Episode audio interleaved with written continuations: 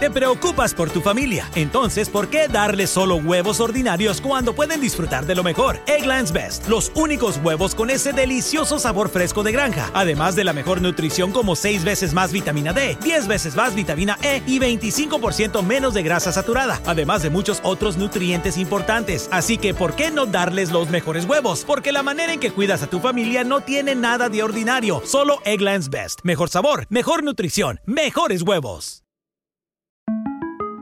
Para celebrar los precios sorprendentemente bajos de State Farm, le dimos una letra sorprendente a esta canción.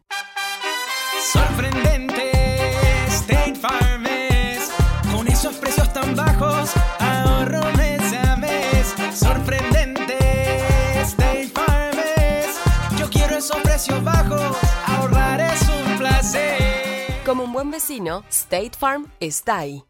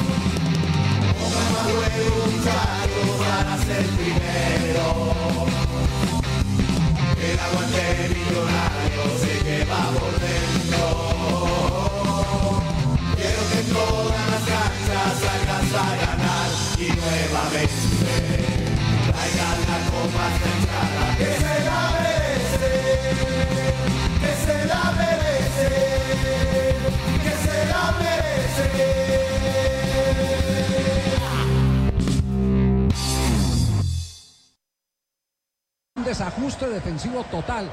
Atención reglamentariamente, ¿qué pasa? Atención a sí. Llega jugado Es un, des- es un- afuera. es un desajuste defensivo total. Atención reglamentariamente, ¿qué pasa? Atención, ataca Millos. Ataca Millonario para el centro, queda la pelota en el área, le va a pegar la pelota, le va a pegar de pierna zurda, gol de Millonario, gol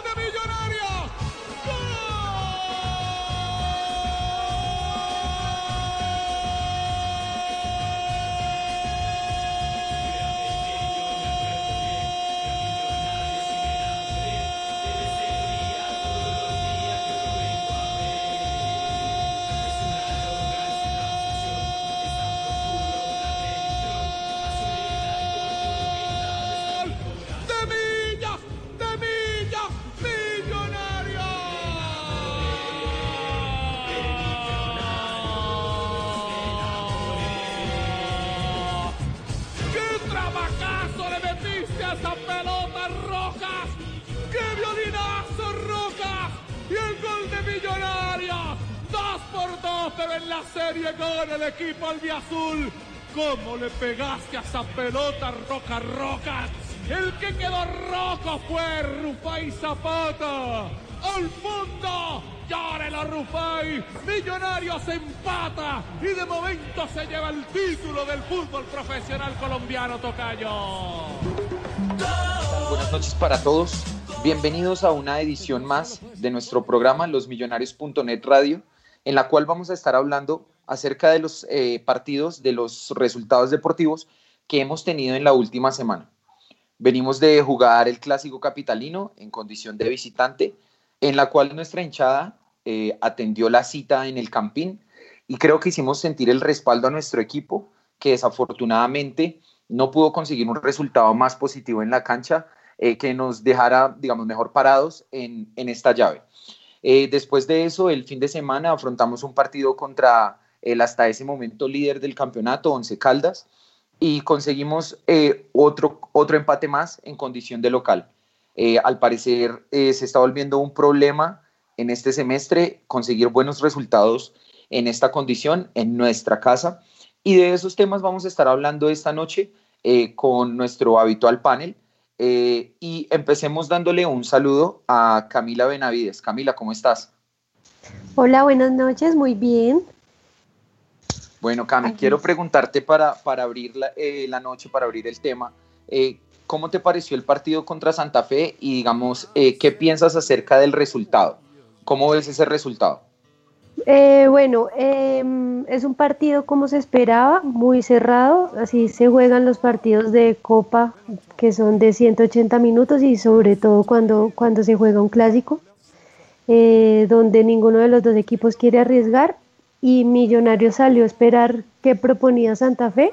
Santa Fe no propuso nada, entonces el partido se vio un poco cerrado, un poco cortado eh, para rescatar lo que tú decías, la hinchada fue muy importante, fue, o sea, es muy bonito ver cómo también de visitantes podemos eh, dar ese esa entrega por el equipo y, y, el resultado pues es como de doble filo ahí ya definitivamente eh, importa es lo que se juegue en la vuelta está abierto y Millonarios ya saldrá a jugar un partido diferente, a proponer, a buscar el resultado. Un gol de Santa Fe nos complicaría mucho porque cualquier empate con goles pasa a Santa Fe, pero, pero hay que salir a buscarlo, hay que ir por todo, por, por la Copa. Creo que es el torneo más importante que, que tenemos ahorita y es el que hay que apuntarle. Bueno, Cami, muchas gracias. Eh, con las buenas noches, Luis Eduardo Martínez. Bienvenido, Luchito. ¿Qué comentario tiene acerca del partido contra Santa Fe y cómo ve el resultado? Eh, ¿Cómo le van? Buenas noches, buenas noches a todos. Lo veo muy bien usted hoy, pisa de, conductor. Eh, ya usted es el conductor de To Your Glory, entonces ya para usted esto es, es facilito, facilito. De, bar, de Barreto. Sí. Eh, no, yo lo, lo, que, lo que quiero decir es que se acercan las dos semanas más importantes para el proyecto de Russo en este, en este semestre. Desde el miércoles nos jugamos nosotros nuestra permanencia en la Copa Colombia. El martes, el miércoles, el próximo miércoles, de, este, de este miércoles en 8, nos jugamos la permanencia en la Copa Sudamericana y se vienen dos o tres partidos claves para ver si podemos seguir eh, cerca de los ocho para clasificarnos a las finales del torneo colombiano creo que acá todos estamos de acuerdo que, que Russo es un prócer, que a Russo lo queremos pase lo que pase, que le agradecemos todo lo que nos ha dado, porque es innegable que nos ha dado más alegrías que ningún otro técnico en la era moderna de Millonarios, pero también creo que hay que ser un poco críticos con él, y lo, lo hemos venido siendo en los últimos programas. Es indudable que el sistema no está funcionando los jugadores que él está alineando no están funcionando. Y creo que tiene un poco nervioso a la hinchada. Nosotros lo apoyamos, nosotros creo que la hinchada ha sido demasiado paciente con este equipo, eh, con unos errores fatales que nos han costado muchísimos puntos y no ha pasado nada, la gente sigue apoyando. Eh, creo que no, no, no estoy de acuerdo con Camila. Creo que el que no quiso proponer absolutamente nada en el partido del miércoles fue Millonarios.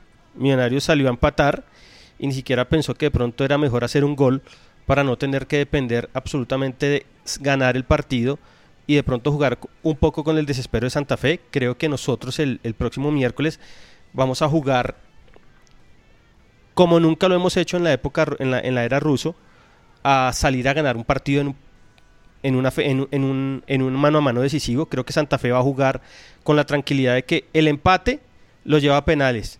Un gol de ellos, tenemos que nosotros hacer dos. y así sucesivamente. Entonces creo que llegó el momento de que el profe ruso muestre todas sus cartas. Creo que hoy, le, hoy, le, hoy leí varios, a varios personajes hinchas de millonarios. Creo que hay que poner los, los jugadores grandes sin, sin, sin destruir a los pelados nuestros, pero creo que estos partidos que vienen es para los jugadores grandes y no más Barreto, por favor. No más Barreto.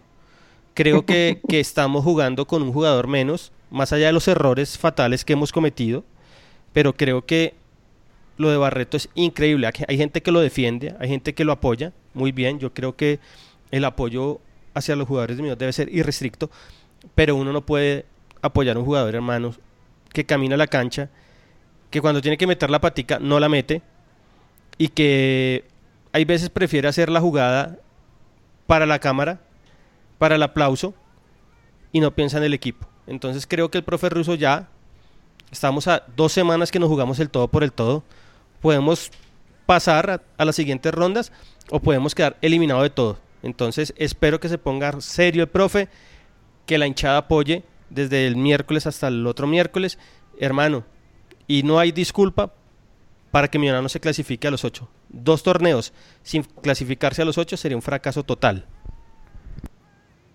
Bueno, Lucho, muchas gracias por la opinión. Eh, con las buenas noches también para Mauricio Gordillo. Mauro, ¿qué opina acerca de qué vio en el partido contra Santa Fe y qué opina acerca del resultado de, de ese partido? Eh, ¿Qué hubo, Pisa? ¿Qué más? Saludos a usted y a todos los oyentes de los millonarios.net, a, a Lucho, Camila y a Pardo, a los compañeros de mesa. Y pues, hombre, yo, yo voy a, en algo de acuerdo a lo que dijo Lucho, y es que Russo salió a no perder, salió a que no le hicieran un gol, a traerse el empate. No sé si él pensaba algo de, de hacer un gol, pero creo que Russo está conforme con el empate, con el resultado que se trajo, porque lo planeó para no perderlo y así le salió.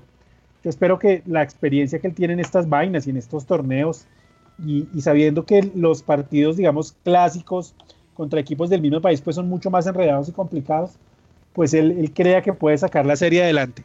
Yo desde ya hoy compré salbutamol para el ataque de asma que me va a dar el martes porque seguramente nos, va a, nos vayamos a ir a penales, creo yo.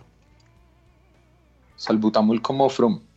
Exacto. Eh, con las buenas noches también para nuestro amigo Santiago Pardo. Santi, ¿cómo está?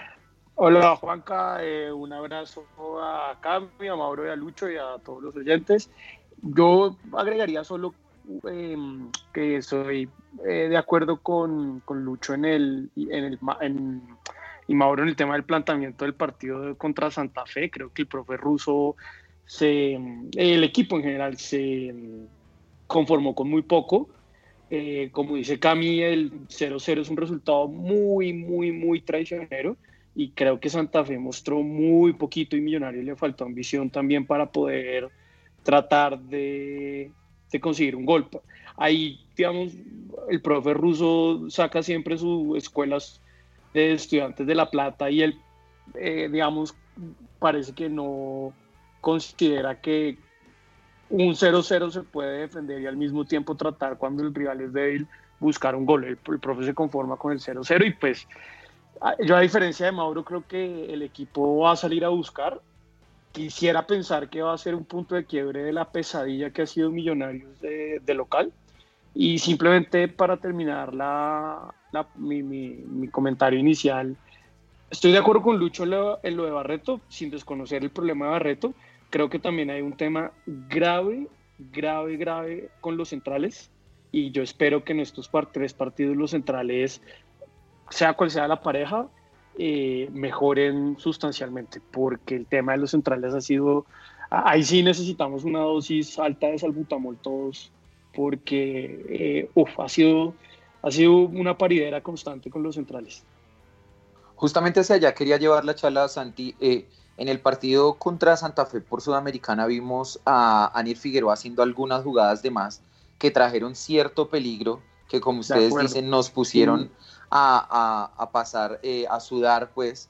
Eh, y quería que ustedes de pronto me, me mm, también viendo el resultado acerca eh, contra el Once Caldas, donde fueron dos errores defensivos que podríamos decir que Cadavid tuvo una participación y un porcentaje de responsabilidad alto en los dos goles del rival. ¿Cómo ven a los centrales y si creen que algo más falló eh, en ese partido contra Once Caldas, en el que si bien empezamos perdiendo y llegamos a, remontarlo, pues no es un resultado, digamos, satisfactorio en nuestra casa, ¿no? Santi. Eh, sí, Juan Carlos, totalmente de acuerdo. Creo que el profe ruso en la rueda de prensa dijo algo que define muy bien el partido, es que los cuatro goles son todos de millonarios. Eh, yo creo que desde el partido con Alianza Petrolera, ese, ese, esos nefastos 13 minutos, los centrales, a cada uno de su manera, se ha equivocado. Entonces, eso es preocupante porque si no es eh, Matías, es Cadavid. Cuando no es Cadavid, es, cuando no es Cadavid, es Anier. O cuando uno es uno de los dos, son los dos. Eh, eh, entonces, pues son partidos que ahorita son trascendentales y millonarios. No puede regalar un gol, regalar un gol de local sería fatal, fatal, fatal, empezando por este partido del miércoles.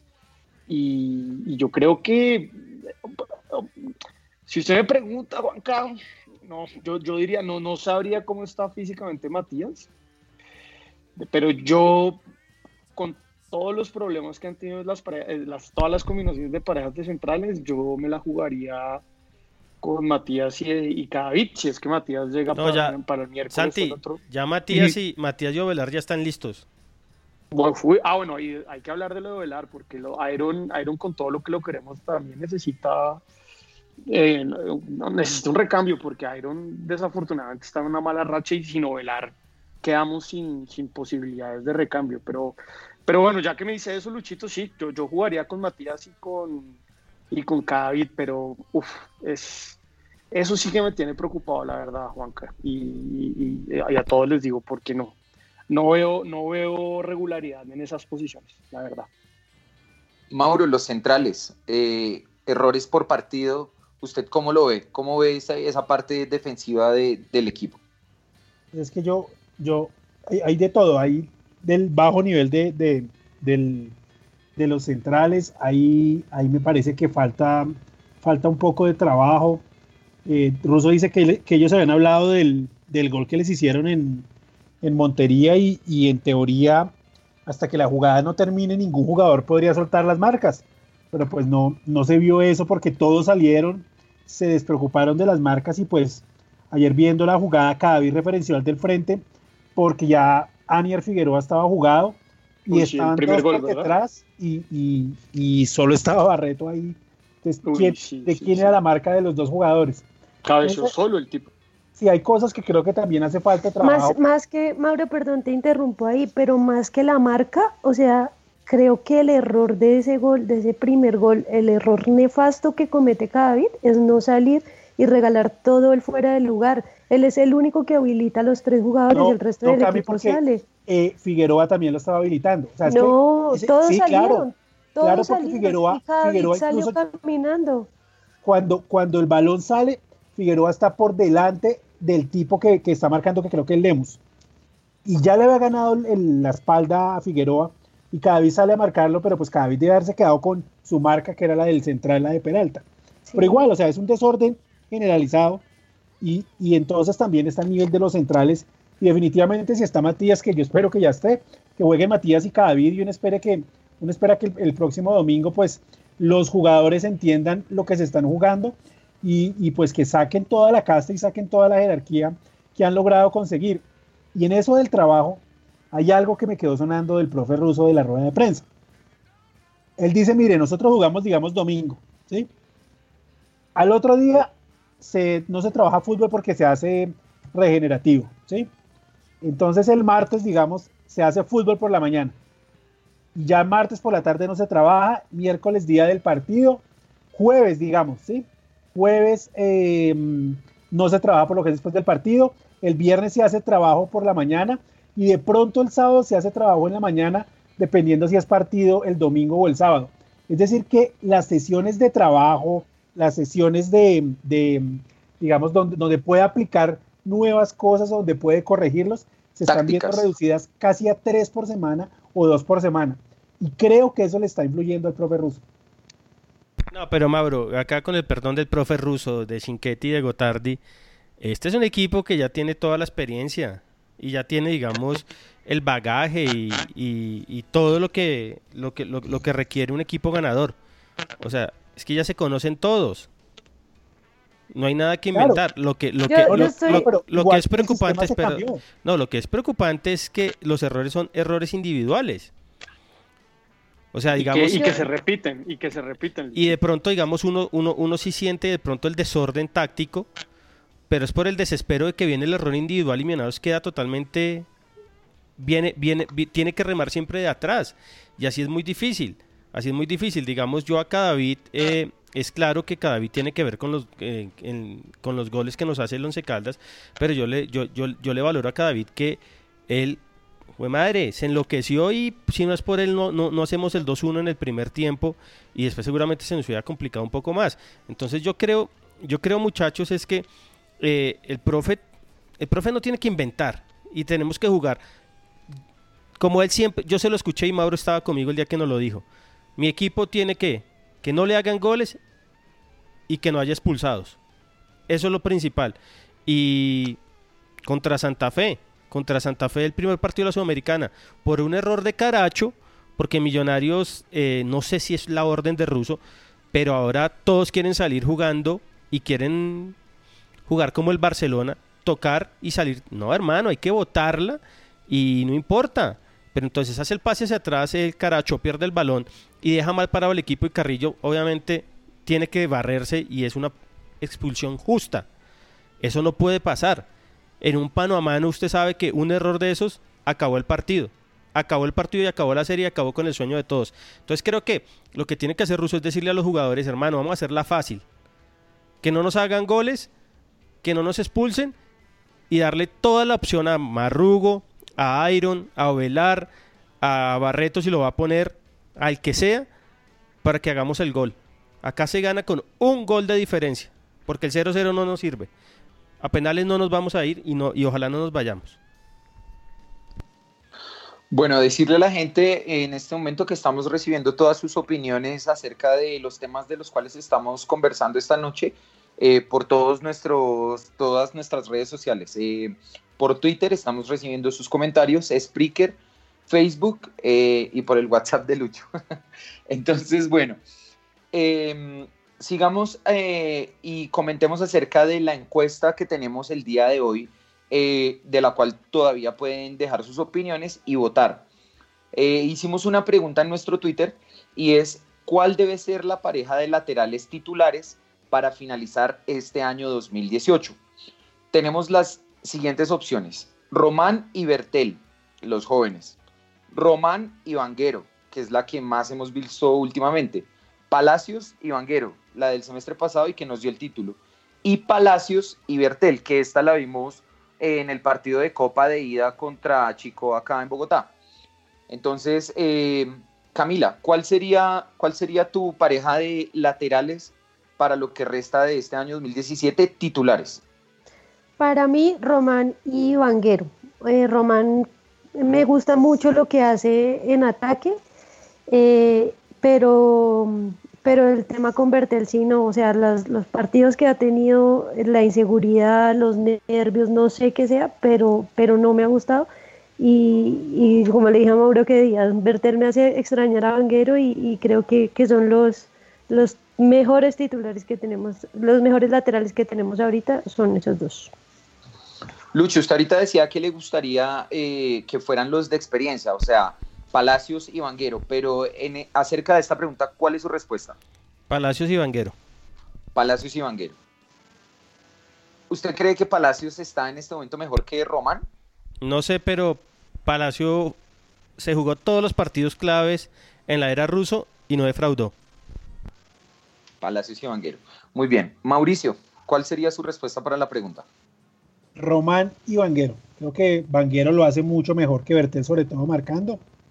Y, y pues creo que por ahora, y viendo los goles que nos están haciendo, y digamos que repitiéndonos el mismo partido que tuvimos frente a Once Caldas, digamos, contra Santa Fe, donde Millonarios fue mucho más agresivo, necesitamos mucho, mucha más solidez defensiva, y creo que eso la da Vanguero. Santi, ¿cuál sería su pareja de laterales titulares? Eh, Román y Frozono. Román y Vanguero. Porque, a ver, Vanguero es uno de los jugadores que la gente más critica, pero digamos usted, ¿por qué lo escogería él sobre Bertel, Santi? Yo considerando que igual Bertel tiene eh, un gran futuro en Millos y hay que llevarlo poco a poco, me parece, y en eso estoy de acuerdo con Camille, eh, no, se, no se ha logrado consolidar en estos partidos, y viene una racha difícil y yo creo que eh, y, Vanguero son una combinación perfecta entre un juvenil y un jugador ya consolidado que ha funcionado. Y, por eso me parece, digamos, que es la fórmula más, la, fórmula que trae lo mejor de, de cada opción. Un, juvenil de la casa que está, se ha consolidado y un jugador como Vanguero que pues aunque no aporta mucho atacando, eh, le, le, da mucho a Millonarios en disciplina táctica y en disciplina eh, de marca. Y pues teniendo en cuenta la situación tan alarmante de los centrales, yo creo que Vanguero podría, eh, podría digamos, atenuar en algo los problemas de marca que estamos teniendo. Bueno, en este momento estamos sobre 2.300 votos en nuestra encuesta. Quedan todavía 52 minutos para que ustedes realicen eh, su, su, voto para nuestros oyentes. Eh, y en este momento les cuento que va 48%, es la, ganadora eh, por el momento Román y Vanguero, que creo que en la mayoría coincidimos acá en esta mesa. La siguiente opción con el 35% la tiene Palacios y Vanguero, que es la de Lucho. la tercera, Román y Bertel con el 14%.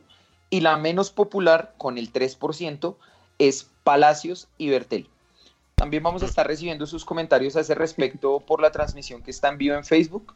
Entonces, para las personas que nos están escuchando por ahí, dejen sus comentarios, en un rato los estaremos, los estaremos leyendo. Bueno, es que eh, eh, Pisa, Panguero es el reemplazo de Lícer Quiñones. O sea, cuando no está Lícer Quiñones, todas las culpas de lo malo que le pase a Millonarios se las cargan a Vanguero.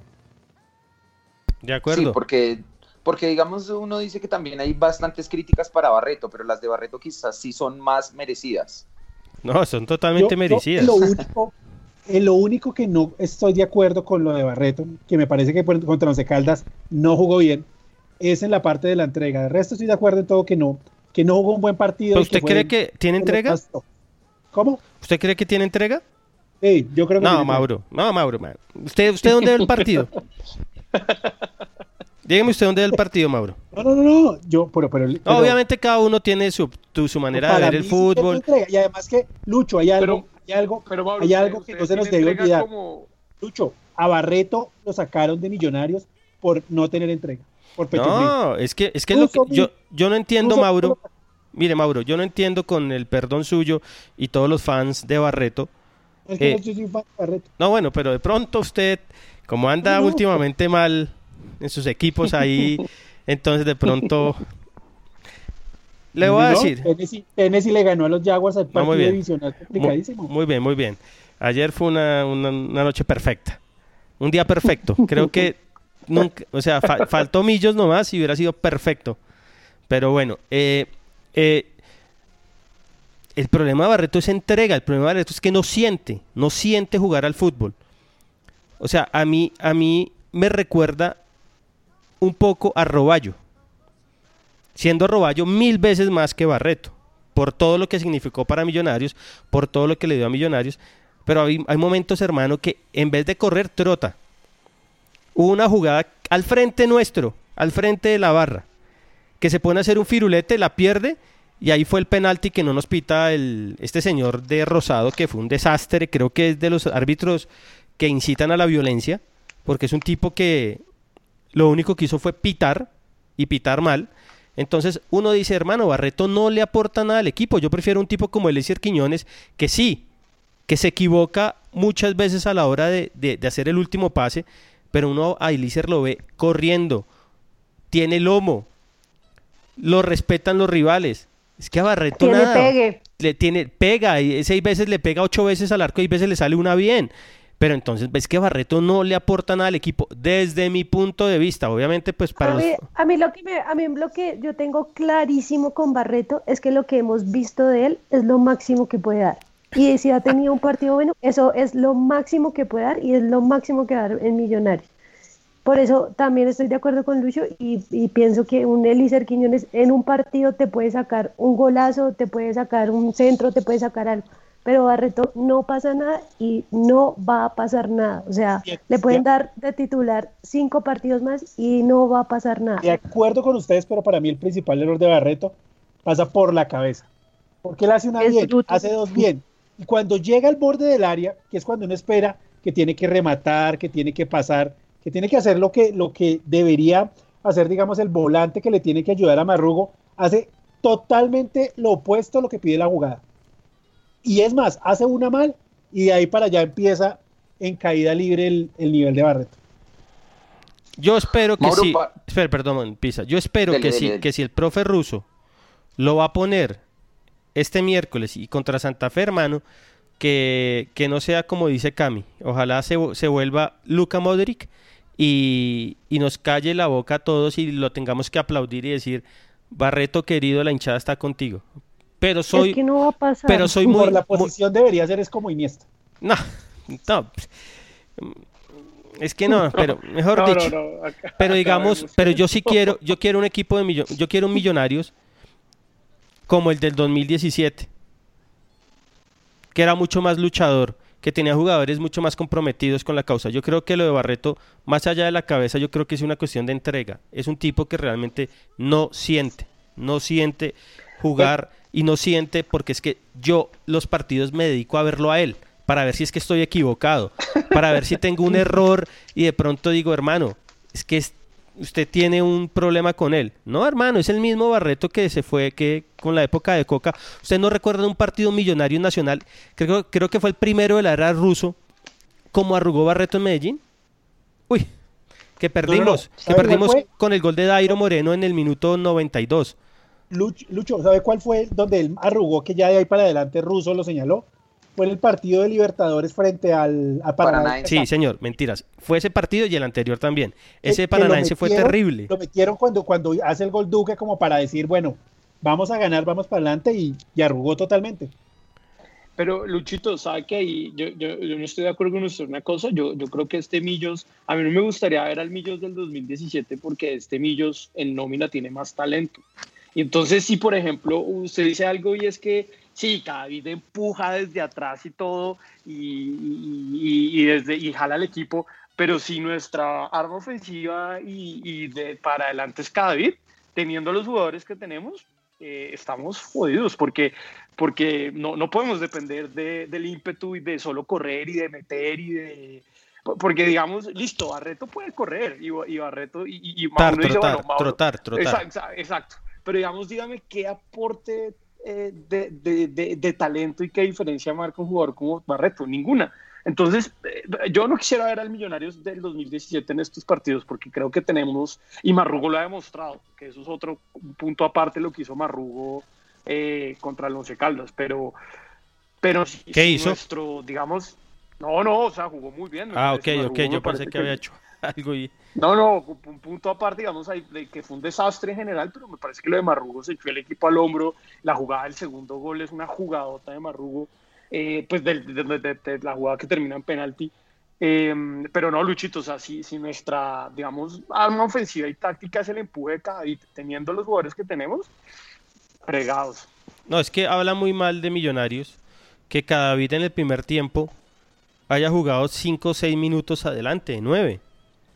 O sea, es falta de orden defensivo, es falta de táctica.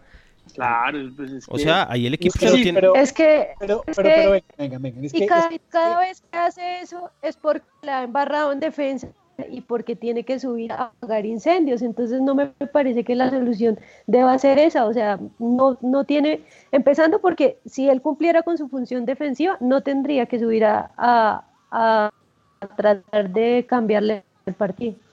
Mire, les, les voy a poner un ejemplo de lo, de lo que lo que dice Pardo, pues a veces sí, a veces no, de lo que es el ejemplo de la, de la tenacidad, del empuje. Obviamente, obviamente. Mauricio con- Fajardo. No, venga, guardándole todas las proporciones, guardando todas las proporciones. Yo no sé si ustedes se vieron eh, River Racing, la vuelta. El en el 3-0. estadio de- el 3-0. Miren cómo River en 10 minutos salió a comérselo. ¿sí? Corrían todo. Luego lo aguantó, le dio la pelota a Racing y cada contragolpe, una salida rápida, pues obviamente había un talento adelante, eso no es innegable, pero mire cómo con ganas y como en empuje, a punta de empuje, a punta de jerarquía, River se comió a Racing ese partido del, de los octavos de final. Entonces, no es que no se pueda, es que se puede, pero usted tiene que tener un equipo ordenado, estructurado, rápido, adelante, tiene que soltar el balón y soltarlo muy bien, cosa que este Millonarios, que yo creo que es lo que Russo quiso hacer con este Millonarios y que desafortunadamente no ha conseguido. O sea, no es que las ganas no hagan falta, no es que no se pueda ganar esos partidos a punta de correr y meter, porque yo creo que sí se ganan también con eso. Pero si le vamos a dejar toda la apuesta 100% a eso, estamos jodidos. No, y sabe que yo, yo, yo creo que a este equipo uno jamás le puede criticar la entrega. Porque así, porque así hemos sacado resultados teniendo un mal nivel. Eso sí es innegable. Este equipo jamás se le podrá criticar la entrega. Para mí, solo el único. pero a, mí Boca le hicieron el segundo, el segundo gol y se murió. No, pero bueno, es que era un partido distinto. Usted sabe que los clásicos son son partidos aparte. Pero digamos, digamos Millonarios en Medellín perdiendo 1-0. Y Ruiz se dio cuenta y Millonarios cambió y empató el partido y si, y si hubiera tenido un poco más de, de ambición lo ganaba. Lo que pasa es que hay una cosa, hay una cosa, muchachos y Cami, es el nivel de algunos jugadores de Millonarios es preocupante, es preocupante. Digamos, no, todos queremos a Iron, todos queremos a Iron porque Iron es un tipo de hermano que se ha ganado todo a pulso, sin tribunear, sin, sin, sin el nombre de nada. Si, ha, tenido, ha tenido que ser suplente y lo ha sido, si Russo lo manda a, marcar la punta, él la, la marca, él nada. Pero digamos, si, si, si Iron no funciona, hermano, busquemos otra alternativa. Así no esté Ovelar, hermano, busquemos otra alternativa. Yo, yo, ahí le compro un poquito, el, o sea, yo no encuentro otra, otra, otra conclusión, o sea, otro motivo que sea el que decía Mauro ahorita de la falta de entrenamiento para que el nivel de tantos jugadores de Millonarios esté por el piso. O sea, la verdad lo de Iron está por el piso. Lo de Auche es mm. Lo de los centrales, lo de lo de mm, se me fue el, pues, lo de Barreto, o sea. Pero es, no, es un equipo, pero la, la, base, pero la base Cami se conoce de memoria, por más falta de trabajo. Pero es que no, no estoy hablando de la parte eh, táctica ni de la parte de, conocerse como equipo, sino de la parte individual, o sea, parar un balón, eh, voltearse, no sé, es, eh, disparar al arco. Iron hizo un remate contra el Once Caldas y creo que no, hace no sé cuántos partidos no le pegaba al arco. O sea, esa parte individual de, los, de, los, de los jugadores es donde yo digo, ¿será que les está faltando entrenamiento en serio? Porque no, encuentro otro motivo. No, no sé, Cami, porque, porque entonces sería como una regla general que todos los equipos que enfrenten tres torneos, a todos les va a faltar tiempo y, y todos van a tener, digamos, problemas de encontrar espacios para, para entrenar. Yo, pero mire que, pero no es, no es por excusar, pero los que están disputando tres torneos andan con un nivel flojísimo. A Santa Eso es cierto. Mal, Cali, que ahorita salió también, anda en un nivel flojísimo. Mire que todos están en nivel flojo. El que mejor está jugando es el que está jugando domingo a domingo, que es el Tolima. Y el Once Caldas. Y el Once Caldas. Y el Once Caldas. Claro que el Once Caldas está jugando también Copa. Ah, pero una cosa antes, digamos, una cosa del empuje, no está mal el empuje, pero el empuje, digamos, ha hecho a Millonarios en Bogotá un equipo muy predecible.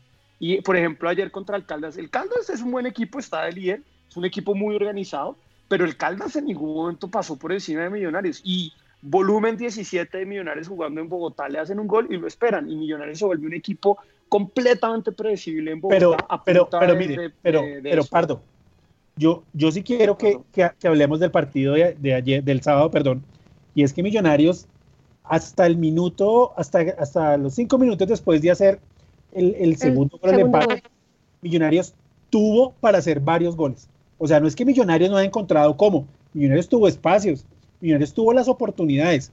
O sea, que no la metimos. Mauro, pero es que, es que Millonarios me parece que tiene un problema enorme y es falta de cabeza. O sea, ahora Millonarios un equipo le empieza a hacer tiempo, se empiezan a votar, empiezan a pitar faltas y hasta ahí les llega el fútbol. Y, y es, es, impresentable que pase, nos pasó con Río Negro, nos pasó con muchos equipos acá, con el chico, con, o sea, de verdad, es pura falta de cabeza y de concentración. O nos hacen un gol y ya, o sea, hasta ahí llega el fútbol para Millonarios porque empezamos a jugar con el empuje y con las ganas, pero no con fútbol. Y también cuando nos empiezan a frenar con, con faltas o a quemar tiempo o a tirarse o a, que, a jugar con el juez, ya, hasta ahí les llega el partido a Millonarios. Y sabe que yo creo, muchachos y Cami, eh, que indi- in- indirectamente el sistema de Russo, de haber, de haber jugado tanto con el mismo sistema, hizo que el talento de Millonarios se perdiera.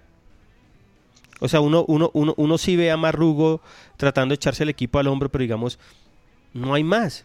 No hay más. Y todos esperábamos ver a, a Silva y a Marrugo que creáramos Sí, muchas opciones no. de gol. Uno que nosotros queríamos ver a Auche siendo mucho más que Maxi Núñez en su primera en su primera temporada cuando estaban con Lunari, el Pocho y, y- eh, y Uribe. Pero no, hermano, o sea, nos quedamos en, en ser un equipo, un equipo que si los carrileros no funcionan, el equipo no genera absolutamente nada. Y- Y, ya está demostrado por después, ejemplo- perdón, perdón Santi, que ya van nueve fechas de- del torneo local, toda la Libertadores, eh, la Copa Sudamericana y el equipo no, no despega, no carbura. ¿Por No, qué? de Yo creo, que, yo creo que el daño que le hizo el sistema de los carrileros a, a- a este equipo ha sido terrible. Esperemos que, que saquen la casta y que ganemos porque los partidos clásicos y los mano a mano son, son, son partidos distintos, Claro. pero realmente es que Millonarios no juega nada. ¿Cómo será que mi papá me dijo el, el- el sábado que los primeros 20 minutos de Millonarios contra los Encaldas fueron los mejores 20 minutos del año de Millonarios? O sea, ima- imagínense Y- en Bogotá, ¿no? No. Entonces uno dice, Sí, uno dice, y- hermano, Y yo esperaba más de McAllister cuando entró. Y le nota no. que está, no, se le nota que no tiene fútbol. Es que se le nota que no tiene esperaba, fútbol. pues. Y ahora, ojalá lo de Marrugo, yo, yo, yo debo admitir que en el estadio ahí mismo me enloquecí con el cambio de Marrugo, pero claro, ahí me dijeron, no, es que Marrugo estaba pidiendo el cambio y, y fue que aguantó. No, no, pero sí, claro, yo al principio dije, ¿cómo va a sacar a Marrugo? Pero claro, ya en, ahí en la calentura después ya me di cuenta que estaba era pidiendo el cambio de Marrugo. Pero claro, o sea, Ma- McAllister, yo dije, bueno, McAllister va a entrar a refrescar con Salazar a darle un poquito más y buscar el tercero y no pasó nada, no pasó nada. Pero fíjense también que cuando nosotros esperamos que esos cambios que van a entrar eh, hagan, hagan cambio en el partido, siempre estamos remando de atrás y así es muy difícil para un jugador entrar a, a- a solucionar el partido. O sea, Pero si fuéramos ganando... 2-2, Cami. Sí, pero también decir, o sea, el 2-2 para mí no era el resultado que buscábamos. No sé si Russo lo buscaba, Claro. pero... No, no, pero, pero digamos, no, no íbamos perdiendo y Millonarios podía empujar más y no estaba tratando de remontar el 2-0 ya. Y los y no, y, y McAllister y, y Salazar, no sé. A mí me, a mí, pues, me quedaron en deuda para mí. Pero es muy No, difícil pero- pero- cuando tienes 15 minutos para, para entrar, para meterte en el partido y para ir a hacer un gol. O sea, a mí se me Sí. hace que, que siempre juzgamos muchos los que entran cuando estamos necesitados. Y mire que cuando ya entran, porque a mí también me parece que este equipo está cansado, que, los últimos 10 minutos ya los da con, el, con el tanque de reserva, pues ya Airo, ya Uchi está cansado, Carrillo, no sé qué le pasa porque Carrillo jugó mal ante Santa Fe y ayer, y ayer que entró no, tampoco aportó mucho, con Steven Vega improvisado, o sea, ahí hay unos atenuantes, pero, pero también es parte de lo que dice Lucho, que, que Maca no, no, tiene fútbol, no se le, no ha vuelto como esperábamos que volviera. Bueno, Mauro, yo tengo una pregunta para usted y es una, un comentario recurrente que, que usted ha hecho en, eh, en redes sociales, porque quiero que usted nos cuente de pronto cuál es el planteamiento táctico que usted está viendo, porque todos defiende estamos pidiendo, No, todos estamos pidiendo una variante táctica, que Millos juegue con un esquema diferente, que no juegue más con el 4-3-3, y usted ha venido diciendo eh, que Millos ya está jugando algo diferente. Cuéntenos un poquito qué es lo que usted está viendo eh, en el, digamos, como en el planteamiento táctico. No, Mauro. pero ¿qué es lo que estamos viendo? Porque usted también lo vio en Montería, o sea, no es que Sí, yo, sí, solo, sí. yo soy el único que lo estoy viendo. No, pero es, No, es, mira, para, es- es para que los oyentes tengan, eh, digamos, la idea, compartan la idea y nos ayuden a evaluar lo que está haciendo el equipo en la cancha. o sea, Y Russo primero- también te lo confirmó en, la, en una rueda de prensa, ¿no? Sí, él, él ya lo ha dicho y lo- los, o sea, Sí. los mismos jugadores saben que hay un cambio de sistema. No sé por qué la gente no lo ve. Él juega ahora 4-2, ya no juega 4-1, ¿sí? 4-2. Sí, Pues pone al volante que esté Domínguez Vega con otro, que es Carrillo Rojas, ¿sí? sí, Luego dos que no son extremos, porque es que ya no juegan pegados a la banda, que van a ser, digamos, Barreto y Iron Marrugo. y Auche. No, Barreto y Auche. Ah, ok. Y ellos tienden a ser más interiores que extremos, porque la idea, pues es lo que dice Russo, es que salgan los laterales un poco más, ¿sí? Cuando puedan salir, y, y que le den juego interior a Marrugo, que le ayuden a Marrugo, porque Marrugo, lo, lo, lo dice Marrugo mismo, ahora juega libre, ahora no tiene, digamos, Libre. tanta, tanta, eh, de- digamos, esa presión de marca que tenía en el 4-3, porque ahí sí tenía que estar allá pendiente de la marca de su sector, ahora no. Ahora él juega libre por la mitad y se ubica donde quiera, derecha, centro, izquierda, donde él crea que pueda generar fútbol. Y adelante un delantero. Cuando, cuando estamos defendiendo, pues queda 4-4-1. 4-4-1-1. La pregunta eh, es si esos intérpretes que están en ese esquema, sobre todo, digamos, Barreto y Auche, que son los que están un poco más externos, ¿cierto? Son los adecuados. Eh, y no deberíamos de pronto pensar en, otro, en otra dupla de jugadores ahí. Yo pensé que? Barreto es el más indicado, pero es que no da el nivel. Porque Barreto es un tipo que siempre jugó, digamos, de enganche. Y pues él debería entenderse mucho más con Marrugo. Y no está saliendo. A mí, a mí la sensación que me da es que Marrugo se queda, es por cuestiones de, de marca y táctica, que creo que Salazar no le da al profe ruso. Es la única explicación que yo le veo a eso. Que Barreto se queda por encima de Salazar porque el Exacto, ¿sí? Porque ni siquiera es por encima de Lícer, porque Barreto está jugando por derecha. Pero también ahí yo creo que uno, un, un jugador que no hemos mencionado y que con todo el aprecio que le tenemos, pero no está func- funcionando en ese esquema y en el primer tiempo se dio clarísimo, es Henry Rojas. Porque Sí. Henry Rojas, por ejemplo, a Vega, en mi opinión, Vega, Vega, Vega, cuando ya le dieron más apoyo con Carrillo, lo hizo bien, pero Vega estaba, Vega estaba, lo, lo, lo estaban matando en el primer tiempo porque no, ni Auchi ni Rojas estaban ayudándolo.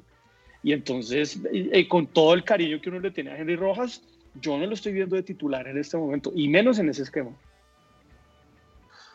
¿Cuáles serían entonces, Santi, sus volantes para, para, para un partido, para el próximo partido? ¿Cuáles serían? Mm, Murcia y Vega, no mentiras. Eh, yo No, creo porque que- no, no. nosotros a Murcia lo hemos visto más eh, suelto, Sí, más sí, adelante. sí, sí, sí, sí. No, yo, yo creo que. mm, eh, Recordando, me corregí. una cosa ahí, eh, antes de que, de que lo diga. Pardo. Recordemos que Carrillo no puede jugar contra Santa Fe. No, pero Sí. el próximo partido ahorita es este miércoles contra Jaguares. Sí, yo jugaría, y Duque, y, y Duque todavía no está, entonces yo jugaría, No. el, el miércoles jugaría con Carrillo y, y Caracho, el, el, el domingo, el domingo repetiría, y contra Santa Fe, yo creo que por necesidad yo jugaría ahí Caracho y, y Vega, el contra Santa Fe. Pero jugaría con los a tres para- partidos a Domínguez. sí, sí, y jugaría con los dos volantes, no, no, no, dejar- no, no haría este esquema con Henry Rojas, que Henry, Henry no marca, y Auche menos. Ok, y el y eh, a Marrugo también los tres partidos, o pondría a Marrugo, Silva, Mm. Rojas. No, yo, pon- yo, yo, yo, yo le daría a Marrugo de pronto descanso el miércoles para concentrarlo el, el, el- el domingo y el sábado y el martes. Y el, do- y sea- el ma- y el miércoles jugaría con, con McAllister. Ok. Camila, ¿qué ibas a decir? Eh, ¿Duque no alcanza a estar para el martes contra Santa Fe? No, Parece que no, Cami, No, porque decía, decía que un, mes parecía, parece que es el- la recuperación. Duque no ha corrido. O sea, Duque así estuviera bien, está, perdió 15 días de físico. Entonces, creo que, que no puede. Y Ovelar, Ovelar Lucho, usted me decía que ya. Sí, ya me- a mí me dijeron Ovelar- ayer que Uelar y Matías ya están listos. Yo O sea, Millonarios- Con, con Ovelar. A- a- ahora lo que pasa es que el nivel de los jugadores tampoco le ayuda a Russo. Entonces, bueno, pero hay que sí. echarse la bendición, hermano, y que y a punta de huevos y de, y de Una vela Barreto. una vela, mejor no digo. Una vela aquí en Luchito, diga. Oiga, bueno, em, listo. Entonces, eh, y los delanteros, ¿cómo está viendo usted, por ejemplo? Bueno, ya hablamos acá que Iron del Valle está teniendo unos días definitivamente terribles. Hizo el gol 41 que lo subió en la posición de goleadores, lo metió dentro del top 25 de goleadores y se apagó. no ha vuelto a, no ha vuelto a estar, eh, digamos, cerca de marcar, ha estado muy impreciso, no, no ha sido el Iron que de pronto veníamos, veníamos viendo. ¿Ustedes creen que, que ahí a Iron le hace falta en este momento una competencia seria en ese puesto? No, es que no se trata de competencia, porque es que esto no es una carrera, esto no es la Fórmula 1, Pisa. Que el que mejor, no, nada. Acá necesitamos es que esté bien. Tuviera competencia, pero no, nada, es que necesitamos que esté bien. Y yo jugaría con él, con Iron, eh, con Novelar y con Auche. Las papas, todas las papas al asador, hermano, y toda la carne. Sí, contra acuerdo, Santa Fe. acuerdo. Y es más, contra el Bucaramanga jugó con toda la suplencia. O sea, a mí, Uy, digamos, a mí, a mí hay una cosa que, que me tiene nervioso, es que ha hecho tantos cambios y ha hecho tantas rotaciones ruso que tal nos quedemos sin nada por eso. Pero es que Bucaramanga es, es- es buen punto, pero es que Bucaramanga es rival directo dentro de los ocho. No, partidos pues, hermano, que la suplencia se la juegue. Eso, los equipos, Mm. los equipos en Sudamérica eligen torneos. Y sí, nosotros estamos peleando los tres. Ayer yo veía a la gente diciendo es que estamos peleando los tres, no estamos eliminados de nada. Pero uno también debe pensar en las prioridades. ¿Qué tal que nos quedemos sin nada? Sí, eso, Y- pa- con Lucho, es hora de, de darle prioridad a algo. Sí, y mi prioridad para mí es eliminar a Santa Fe y pasar a la semifinal de la Copa Sudamericana. Es semifinales, ¿sí no, Mauro? Sí, Sí. o cuartos. No, Cuartos, no, Cuartos. cuartos, Cuartos. cuartos, cuartos. Y pasar, y, el miércoles ganarle a, a Jaguares. Jaguares. O sea, la liga sí, es importante y creo que el equipo suplente y debemos seguir luchándola. Pero si me dicen a mí, es más, si me dicen a mí, solo la Copa Sudamericana. El todo por el todo. Así estemos vivos es, en los tres. y es que además en liga, gracias a Dios, no sé por qué se nos están dando los resultados y seguimos con vida a pesar de, de no poder ganar de local, de sumar de a uno cada partido. Creo que en la liga todavía tenemos con qué pelear y, y contra Bucaramanga podríamos fácilmente jugar con una nómina mixta o, o de suplencia, o sea, no, no estamos tan lejos tampoco. Sí, estoy de que una. Mira, rota, una momento. Juanca, perdón, una cosa, una Dale, derrota dale. contra Bucaramanga nos dejaría casi a seis puntos del octavo. Y una derrota con Santa Fe. No, no, yo, yo estoy de acuerdo con. Sí, sí, pero, pero yo no iría con suplentes, yo iría con un equipo mixto. Yo no, yo no, Pero yo no todavía resignaría la liga. Santi, mire que hasta en eso somos de mala. Santa Fe, lo- el partido pasado antes de jugar contra nosotros jugó en Bogotá. No se tuvo que mover. Nosotros nos tocó ir a, Sí. a Montería, allá a ese calor, a ese, a ese calor infernal. Mm, sí. tiene que irse ahorita a Bucaramanga. Viajar y Bucaramanga es tierra caliente. Santa Fe se queda en Bogotá, más descansado. No, yo creo que Millonarios tiene que... pre- la prelación es el partido del martes y el, y el domingo jugar con, con los que no vaya a El usar sábado, el sábado, con los que no vaya a usar Dios, Dios Miguel Ángel Russo. Miren, hablando de, de la liga, todavía nos quedan en disputa 24 puntos. Son 8 partidos. Esos son Bucaramanga, eh, en Bucaramanga, Equidad, de visita en Pasto, Leones como local, Envi- en Envigado, Tolima, en Huila y Santa Fe. Esos son los 8 partidos que nos quedan para 24 puntos. Al día de hoy tenemos 15. Yo creo también que no deberíamos arriesgar a nuestros jugadores titulares que van a jugar el martes el partido, un partido muy importante, sí, un partido digamos que pues es la vuelta de la llave, estamos 0-0, tenemos que mínimo hacer, eh, ganarlo por goles, ¿cierto? O sea, quiero decir, el empate con goles no nos sirve y el empate a cero nos lleva a penales. Eh, sería preferible ganarlo en los, en los 90, ¿verdad? No, que no hay Eh, otra. Y sí, y no, digamos en esa sí no estoy con Santi en, en jugar con una nómina mixta en, en ¿El Bucaramanga. Sí, no, no, en esa no estoy. Porque opino lo mismo que, que ha dicho Lucho y Mauro. eh, es más importante la sudamericana y todavía, como dice Camila, tenemos un margen de maniobra importante en la Liga Águila. Nos quedan equipos que sobre el papel son flojos, Pasto, Leones, Envigado y Huila, por ejemplo. Y si consiguiéramos esos 12 puntos, tendríamos 27 y estamos a, a un tiro de as de, de entrar a los 8. Sí, que creo que si seguimos vivos en los otros dos torneos, eh, es, es mantener una opción más eh, de conseguir un título en este segundo semestre del año 2018. Eh, entonces en esa sí no, no, no llevaría a, a los jugadores titulares a Bucaramanga. Digamos, Cadavid, Cadavid sí ti- ha tenido errores, pero Cadavid ha jugado todos los partidos. O sea, Solo, solo salió contra Chico allá cuando se, cuando se golpeó y al siguiente partido ya estaba disponible nuevamente. yo creo que hay que cuidarlo porque la gente dice, no, Cadavid no es central para millonarios, fuera Cadavid. No, hermano, Cadavid es clave en este equipo. Y hay que apoyarlo porque es un tipo que pone huevos y, y le ha dado muchas alegrías a millonarios. La gente es, la gente realmente es súper, ¿cómo decirlo para que no se deliquen? Oiga, hablando de eso, increíble, no, por su, no hay que generalizar. No, no, Desagradecida. Yo- Agradecida no, y- yo, a- hablando de eso, ¿cómo es posible gente? Yo leía gente, Como no, no, extremista. de nuevo, no eran muchos, diciendo que, por ejemplo, Vega no es jugador para millonarios. No jodas, no jodas, ¿cómo le caen a Vega? Sí, Vega es un señor jugador de fútbol y tiene un, y tiene un futuro. Pero jugó mal. Santi.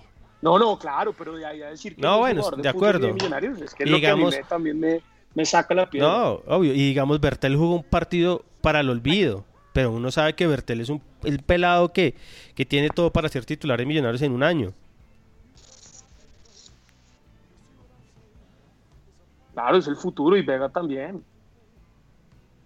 Sí, digamos que no podemos en un, en un, en un momento estar celebrando, en un momento estar celebrando que tenemos una cantera y que estamos promoviendo jugadores para que en el primer partido que pues no tienen su mejor presentación, no, le va, no, les va, no les va bien a pesar de que han mostrado que tienen mucho más, salgamos a destruirlos. Yo creo que ahí sí la gente está cayendo un poquito en ese extremismo y en ese inmediatismo de pronto de, de, de estar en medio de esta crisis de resultados que estamos teniendo, que sí es una crisis, eh, digamos, fuerte porque no hemos podido eh, establecer un equipo sólido que sea, digamos, firme y que pueda conseguir unos resultados de una manera fácil sobre rivales que sobre el papel deberían ser fáciles, eh, por ejemplo, Alianza Petrolera.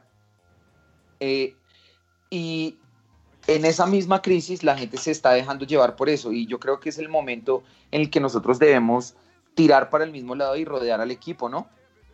Sí. Bueno, De acuerdo. Mauro, ¿iba a decir algo?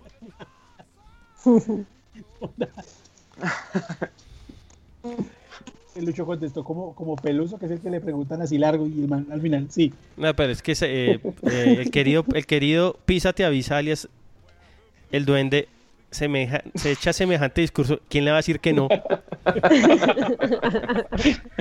Hasta si hubiera metido ahí a Barreto, yo Claro. lo apoyo también. a él. Si hubiera metido algo de Barreto, hasta lo apoyo. ahí. Uno, uno ahí de pronto, pero semejante discurso además dice, ¿sí o no? Pues obvio. Sí. bueno, Ahora, listo. He visto, he- he visto- pero hablando de eso, Juanca, he visto los últimos partidos. Eso es algo bueno, de- en el estadio por lo menos, a la, a la hinchada más unida. ¿no? Eso es, creo que es importante. No, la gente sabe, Santi, que vienen dos semanas claves y entonces... claro, claro, entonces... hay que jalar para el mismo lado. Sí, no, Rodri- no. Rodrigo nos está escuchando, Rodrigo Alvarado. Eh, creo que está hincho. Hoy está, yo no sé, está en una rocola bebiendo hoy un lunes. Qué belleza. Pero bueno, Bueno, mañana lo aquí- escucha. Nos escuchan el podcast, eh, cogió a Fitzpatrick, a Fitzmagic y hoy volvió a hacer. ¿Lo saló? ¿Lo sa- cu- ¿Cuántas intercepciones? Lo saló terrible. Tres intercepciones hoy. Qué papelón. Se acabó la magia. Bueno, eh, Lucho, vamos con una canción. Sí, vamos a una canción que se llama Bogotá DC. ¿Listo? Al regresar entonces vamos a estar leyendo todos los comentarios que nos han dejado en las redes sociales eh, y vamos a dar los resultados finales de la votación que tenemos acerca de la pregunta del día. Si no han votado, pásense por el Twitter y, y háganle, señor. ¿De quién es la canción Luchito Peñalosa?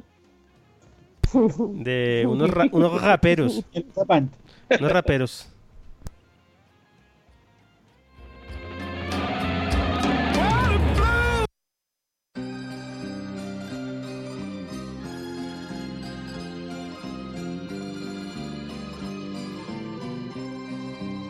Hoy quiero cantarle a Bogotá, a una ciudad llena de frialdad, a esta selva de concreto llena de maldad, en donde esculcan tus bolsillos y cuenta te das. La gente ya no quiere paz, hay más trabajo para el DAS. Si eres vivo la pasas bacano, y si te duermes 24 UPJ no es en vano. Pero cuidado que el tombo es el más gusano, él te ayudará mi hermano si tienes plata a la mano. La vida es así, aquí fue donde yo nací, y con fe latente de hacer rap inteligente para mover este ambiente. Aquí es donde vive mi gente. El rapero, el skater, el traqueto y el delincuente, el ojo impaciente y hasta el puto presidente. Han pasado por mi lente, yo no soy un inconsciente, tampoco un tipo paciente. Veo miles de clones caminando por las calles moldeados por este sistema. Pasa el tiempo, cambia gente, sigue siendo el mismo tema, esquema, la misma faena. Ejecutivos, bandidos, fleteros convencidos, hippies poseídos, policías malparidos, buscadores deprimidos, líderes aparecidos, ambulantes, damas elegantes, enredadores, farsantes, inmigrantes, todo tipo de personajes en visajes, voltajes, esquinas, guetos y parajes. A mi tierra un homenaje, Bogotá, DC, Capital Special ADS Ali, quemando verdades sobre un MIC, redactando historias que pasan aquí, expresando escenas de cosas que vi. La ciudad de la oportunidad, Bogotá, núcleo colombiano de la sociedad, Bogotá, expresión sin tapujos y libertad, Bogotá, Bogotá, Bogotá, Bogotá, mi ciudad, amarillo y rojo y de corazón, mi ciudad, donde besas suelo si eres faltón, mi ciudad, Bogotá, Colombia, oiga bien cabrón,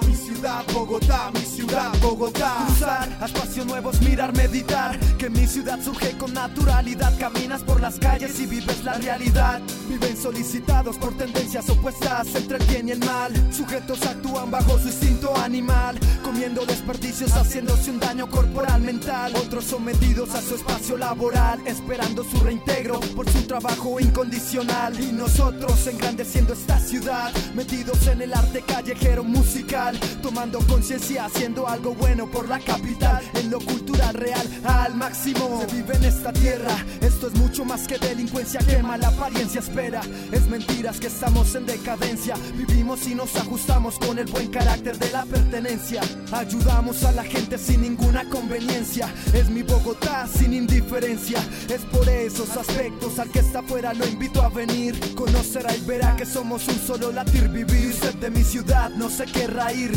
inferior, mediocre, superior, todos listos a surgir, perfeccionando aptitudes para la sociedad servir, este cuadro no es exagerado ni esquemático, es la marcha progresiva de un proceso democrático, clásico geográfico, veo pasar problemas con complejidad, puedo sentir la adrenalina de la gente al pasar, con miedos y alegrías, odios y sabidurías, son las raíces de este mi lugar, que irradian mi energía, es este el paraíso en el que vivo día a día. Bogotá, la ciudad de la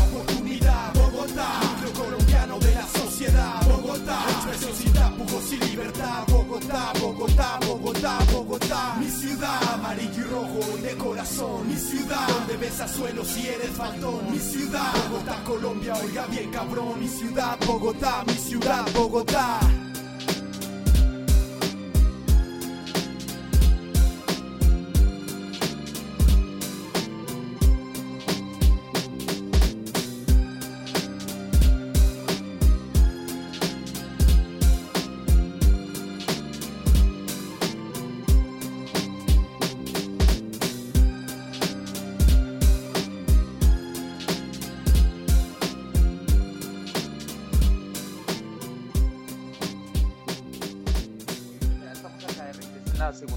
Nuestro programa después de una tremenda canción. Tiene que hablar fuerte, Eh, que si no aquí no y- Estamos, estamos hablando maravillas de Adidas. No, no, Adidas, impecable. Vamos con una de las secciones favoritas de nuestros oyentes, eh, que son los saludos.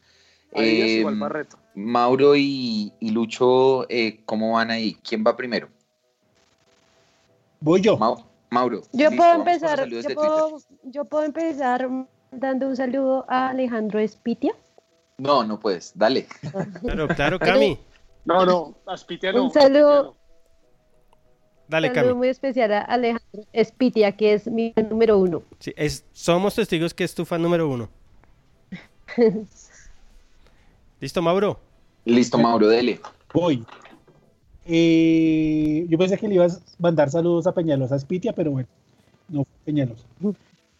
Nat Salves Arenas, hola muchachos, mañana los escucharé. Eh, en el podcast hay pide un servicio social que está cambiando S por una M. Hay que bajar de peso, amigo.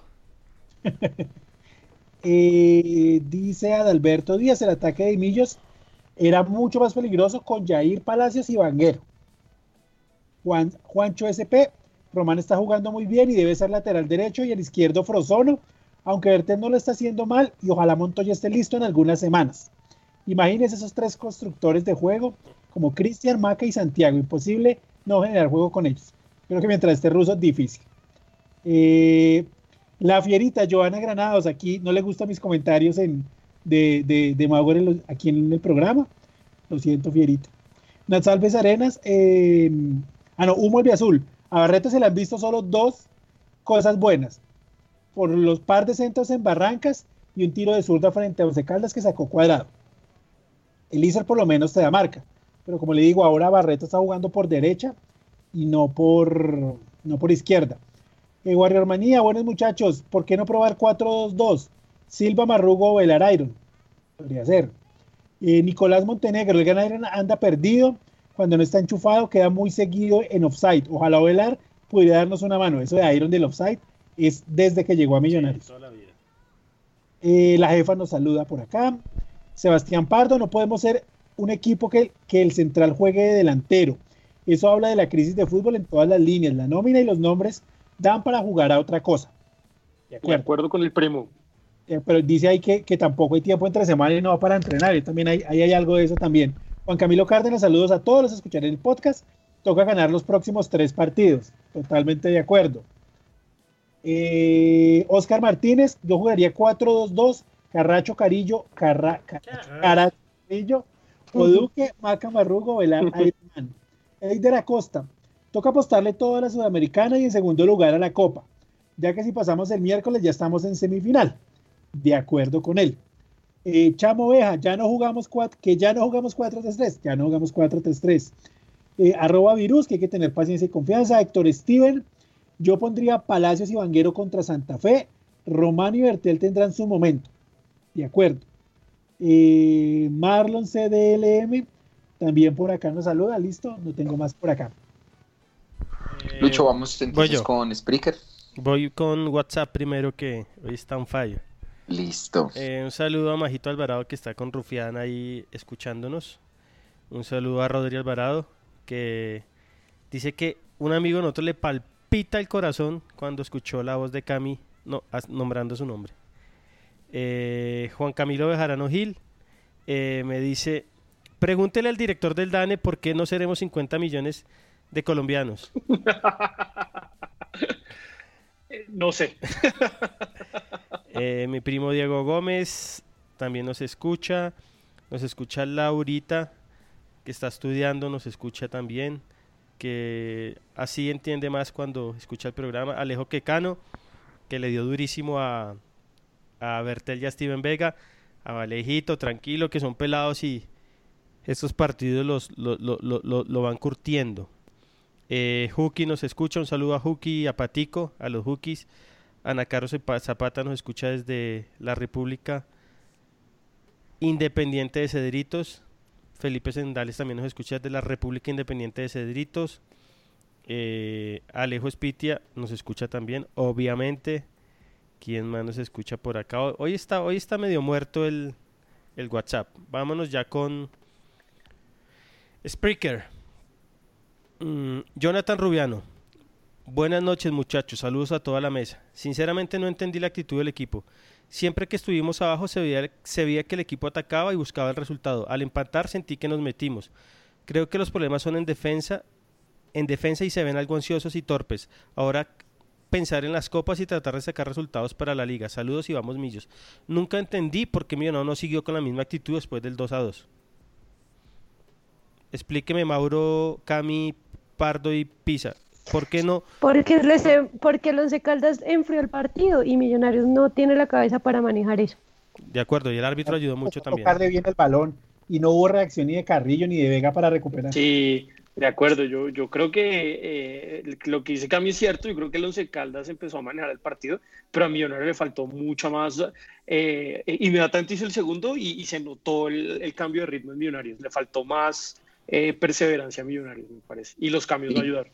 Dimos muchas faltas cerca del área, ¿no? ¿No les parece? final Pero para mí no- Igual sí, que en el sí. partido contra Santa Fe. Para mí no eran faltas, pero bueno, digamos no se puede Sí, dar ese pues, papayazo. El árbitro colaboró ahí con el tema. Ah, no, y toda la prensa eh, eh, pseudo bogotana que realmente es de Manizales pidiendo un penalti que, Pero sí fue. que le robaron. a- Sí fue. Sí fue, Santi. Ay, no sé, no sé. Sí, yo lo vi hoy y sí fue. Sí fue. Digamos que no, pero sí fue. ¿Sabes lo que pasa? Que, que el, el venezolano hace el show y, y, y agranda Exacto, la jugada. exacto. Se tira, exacto. Pero, Es que- pero sí fue penal. Pero viendo el- el- la, la exageración y una Sí, jugada claro. tan rápida. Sí, claro. Eh, Julián Muñoz, saludos desde el Tunal, buen programa y vamos millonarios. Jorge García, saludos. Un equipo grande como Millonarios debe pelear en todos los frentes y los jugadores pueden y deben luchar todos los partidos a muerte. No podemos ser mediocres y pensar en pequeños. Se debe, se debe pensar en grandes y luchar por todo. ¿De acuerdo, papá? Pero hay veces hay que... Se queda uno sin nada. Eh, Juan Correa, saludos. De acuerdo con Lucho, es momento de elegir torneo la Sudame- sudamericana debe ser la prioridad. Yo creo eso. Obviamente, creo que Russo también. Edwin Lozada Álvarez, saludos. Que el goleador del equipo sea un defensa es terrible. No se puede aspirar a nada sin gol. ¿Será que ya consideran ustedes que Ovelar no sirve? Ovelar estaba lesionado, creo que ya está listo para volver a jugar. Alejandro Hernández, el verdadero Millonarios es el que enfrentó al Nacional en el 2017-1, organizado y generando opciones con empuje y ganas. Hoy se desesperan por no concretar y no se ven organizados. Las ganas siempre están, pero a punta de eso no sirve. Creo que nos hace falta un poquito de fútbol, pero estoy de acuerdo. Edwin Rodríguez, a los jugadores no se les puede olvidar lo que es ser campeones. Preocupa el nivel de los capos del equipo. Ricardo Garzón Velasco, saludos. Creo que el equipo está hecho un manojo de nervios, con muchas ganas y actitud no se puede que no se puede negar, pero quizás hay conce- conceptos de táctica y juego que no han logrado asimilar. Es una posibilidad que veo en mi humilde opinión y eso los tiene socio- ansiosos. Creo que lo dijo Russo. eh, no pueden entrenar táctica porque no tienen momentos para descansar. Javier Mejía, saludos muchachos. La situación actual no es para sacar a Russo, pero tampoco para no decirle nada. Las directivas como jefes deben pedir resultados. Se nos está volviendo versero, terco y el trabajo no se ve. El miércoles a gonar. Vamos, millos querido. Yari Arias Luque. Señores, buenas noches. En mi opinión, titular es el miércoles y suplentes el sábado. Confío, que, confío en Miguel Ángel. Nos vemos en el podcast. Camilo Gómez, el comisionado. Hola muchachos, saludos a todos. Escuchándolos como siempre, aburrido con el presente del equipo. Iron completamente desconoci- desconocido. Auche no es, no es desequilibrante. Figueroa no da la seguridad que se necesita. Bertel flojo en la defensa y sin ningún aporte en ataque. Lo flojo de la liga es, lo flojo de la liga es que aún nos tiene con vida y el calendario sobre el papel es con equipos fáciles. No clasificar a los ocho sería un gran fracaso y no hay excusa. Camilo Acosta, cada vino es central para Millonarios. Carlitos Cubillos, terco ruso. Eh, Alejandro Hernández, muchos muchachos, ¿qué opinan de la celebración de Auche? Absolutamente nada. Nada. Nada, hermano, es que Me gustó. están matando el fútbol. Ahora entonces no pueden celebrar, no se puede cantar. eh, Recuerda la celebración de Varillo, de, de Barijo en, en Boca, en un partido de Libertadores también, que, que lo sacaron a lo último, igualita. no, pues imagínese. Nada más. Imagínese, No, eh, Teo, Teo en la bombonera. No, Carlos, eh, Carlos Antonio Vélez esta mañana pidiendo que la comisión disciplinaria actuara de oficio. Es que no, No, jodas, no. Es que eso. No, no. Vamos a dedicarle un, una- un, un programa a la prensa próximamente. Todo el programa. Y vamos a sacar las perlas de ellos. No, no. Eh, Y, y- y además diciendo Vélez que fue un insulto a la hinchada, ¿cuál insulto? No, no, nada. insulto el que se come Iron, que se, le, le- se hace el túnel Sí. él en el, en el minuto Sí, 2. Sí, sí, sí, sí, sí, sí, eso sí es un insulto, sí. O, o el gol, o los goles en la defensa, sí, de los errores. Exacto, nada, nada, nada. Eh, Alejandro Hernández también nos dice, Russo se le quiere mucho, pero ya cansa el tema, el tema de Barreto. Hay más variantes para esa posición. A muerte con este equipo y ojalá se nos den las cosas en las copas. Es hora de que regrese la defensa campeona. Palacios de los Santos Cadaví Vanguero. De acuerdo, Master. Camilo Acosta, saludos. Russo es terco y me enoja mucho que diga que no se puede trabajar entre semana. Y como consecuencia de esto no cambia nada. Cuando hay equipos que con mucho menos nómina juegan mejor. ¿Por qué no jugamos a nada con esta nómina que es la mejor del país? De acuerdo que se debe jugar mejor, pero creo que no es excusa, es que no tienen tiempo para, para entrenar distinto, pero sí se debería jugar mejor. Miguel Ángel Piratoa, Saludos muchachos, veo complicada la liga por la forma de juego que tenemos. Ojalá levantemos el nivel y ojalá el profe esté más claro. Lo veo equivocado. Venga a ver si hay algún otro por acá. No, no tenemos más en Spreaker por estos momentos. Listo, por acá hay unos saludos en Facebook. Eh, Elkin Ulloa nos pide que los saludemos. Hola Elkin. Eh... Salude Cami. Salúdalo acá. Hola Elkin. Hola Elkin, ¿cómo estás? Jorge Molina dice que él piensa que para un goleador como Iron el momento que está pasando es muy flojo y se le nota la ansiedad. Alejandro Uribe dice que él está viendo un juego muy desordenado y pareciera que los jugadores no están trabajando. Javier Reyes nos dice, ¿por qué decir guardando las proporciones? ¿A Millonarios se le debe exigir grandeza al igual o mayor que la de River? No, no, no, qué pena. Joner Salamanca, señor. En total desacuerdo. Una cosa es River con el presupuesto que tiene, estadio propio, un club grande formado, y otra cosa es Millonarios, a que obviamente yo amo con todo mi corazón, pero hay que guardar las proporciones. No se le puede pedir lo mismo a River con todo el presupuesto, Boca, Gremio, todos los equipos grandes de Sudamérica. Una gran diferencia. Además que es que la, la televisión sí que le ha hecho daño a, a, muchos hinchas. Claro. Muchos hinchas quieren que Millonarios sea el Barcelona, el Real Madrid, el PSG, el Liverpool. Y las realidades son totalmente distintas. Claro. En Argentina todos los equipos son dueños de, de, sus estadios. Acá la alcaldía boicotea a Millonarios siempre. O sea, realmente a los directivos uno hay veces les da duro por cosas que pasan, pero hermano, el esfuerzo que hacen ellos para mantener este equipo a flote es muy berraco. Ojalá supieran lo que es lo difícil que es mantener a Millonarios con todas las, Claro. las cosas que tienen en contra. Eso sería bueno. Obvia- obviamente hay, y- que, hay que pedirles y hay que tienen que comprar mejores jugadores, tratar de equivocarse menos que, ojo, se equivocan todos los equipos del mundo. Lo que pasa es que Mejorar el mercadeo, Luchito. Claro, ¿no? Todas esas cosas hay que mejorarlas, pero pues son realidades distintas los equipos argentinos, brasileños, es más, los ecuatorianos y los peruanos que los, los nuestros. Acá el único equipo... Alianza Lima, el gran gerente de mercadeo que tiene ahora, recibe cuatro, cuatro veces más por televisión que lo que recibe Millonarios o Nacional. Alianza. Y, eh, por ejemplo, eh, Liga de Quito, vean el estadio que tiene. eh, es- ese, estadio es una belleza. Y es- y Hablando de eso, hay una propuesta de Santa Fe de Carreño que, que quiere presentar una propuesta al distrito para que, mane para que Millos y Santa Fe administren el estadio. Vamos a ver en qué termina eso. Pero sí hay que pensar en fórmulas diferentes por ejemplo, frente al estadio. Yo creo que ya es una necesidad que Millos piense que cómo puede tratar en el largo plazo de, de corregir el tema del Pero- estadio. por ejemplo. pero, pero si eso es para administrar este campín, no le Eso veo le iba a decir, eso le iba a decir. No, es más como una, una APP, una alia- eso una alianza, una alianza público-privada y remodelar todo el campín y Sí. renovarlo como, como hicieron con el Coliseo, por ejemplo. En el Coliseo más Algo mejor, algo mejor. Pero bueno, está mejor No, que... claro, no. Es Está puro, mejor. puro Revlon ahí. Bueno, pero digamos, eso fue atrás de una app y digamos, le cambió la cara, pero, es por ahí, yo creo, estoy de acuerdo. Es por ahí, por ahí, porque además es que no hay dónde hacer un estadio acá en. No, En y Bogotá. lo hemos dicho acá muchas veces, el Campín tiene una ubicación única en Bogotá.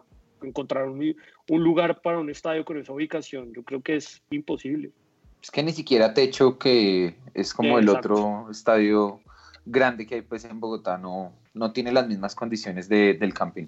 Exacto, pero sí, exacto, a través de una app podría ser una fórmula y que los dos equipos administren el, el estadio. Eh, Bueno. Me faltó, un, me faltó un saludo, que es importantísimo, de Oscar Armando Álvarez Alarcón, que nos saluda desde Nopsa, Boyacá.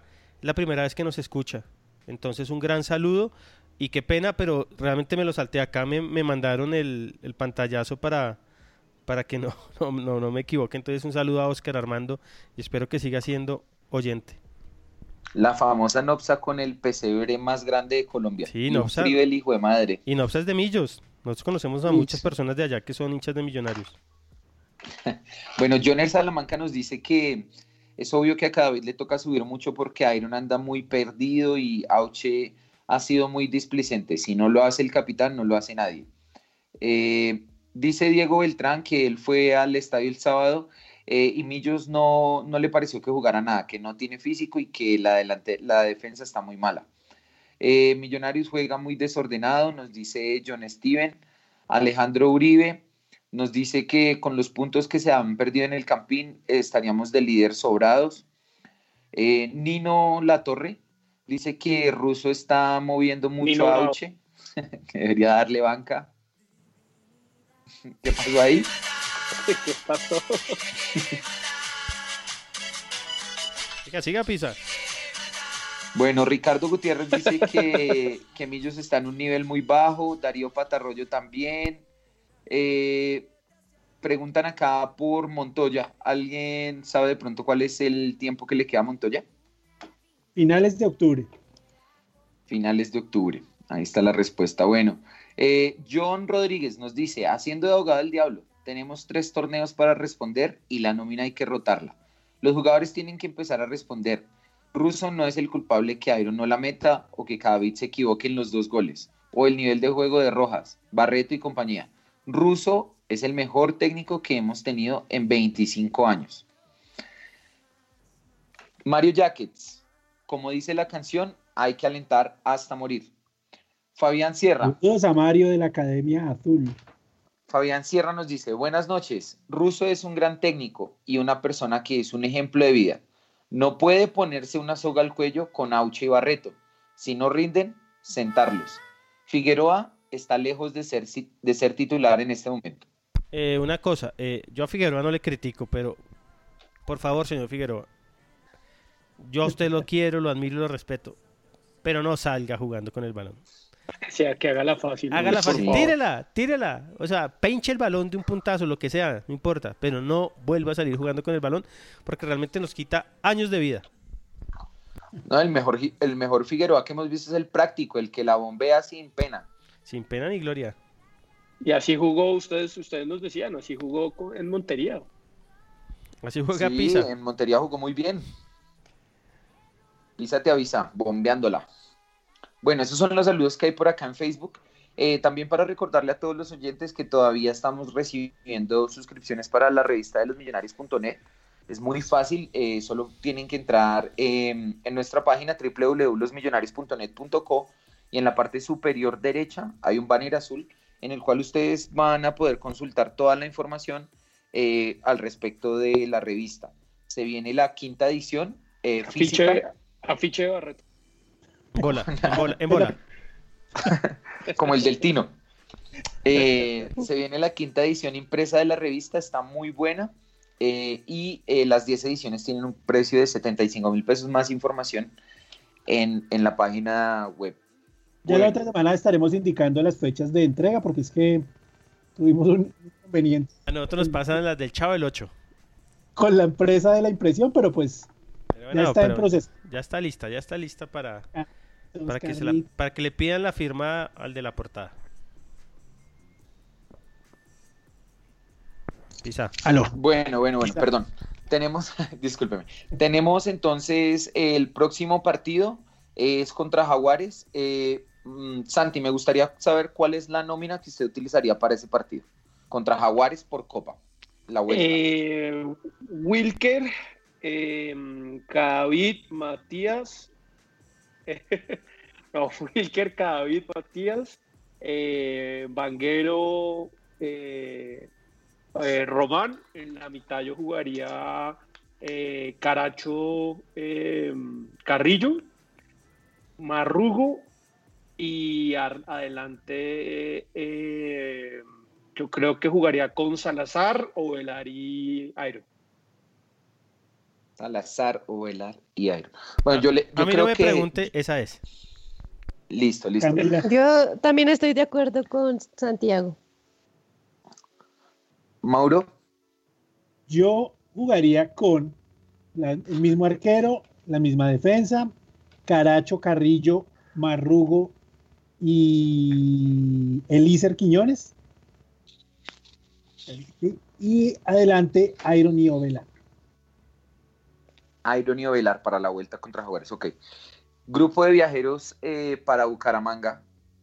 ¿qué cambios haría sobre esa nómina, Mauro? Eh, la sub-15 que Mire, jugó yo jugaría no- con Palacios, con Palacios, con con Torres, con Murcia. Breiner Paz. Hombre, Carlos Pérez, el, el viernes estuve viendo, quedó 0-0 contra Boyacá Chico. No, hombre, se, se rompió el, el ligamento cruzado. Y, y mire que uno a veces en el estadio, por, Ah, por- sí, por, mencioné. por- por lo, por el ruido, uno no escucha los gritos y esa vaina debe doler muchísimo. ¿Quién, quién se lesionó? El volante 5 de Millonarios, uno muy bueno que se llama Carlos Cortés, Cortés. se rompió el cruzado. ¿Cómo gritaba y lloraba el pelado? Increíble, uno no, no, lo- no lo ve en el estadio, por lo que uno no, no, digamos, no, no se deja oír, pero los gritos son, son tenaces. Saludos para Carlos si nos está escuchando por ahí. Eh, Mauro, eh, de, de esa sub-20, ¿cuántas fechas quedan? ¿Lo, lo tiene claro en el momento? Quedan tres fechas, ¿sí?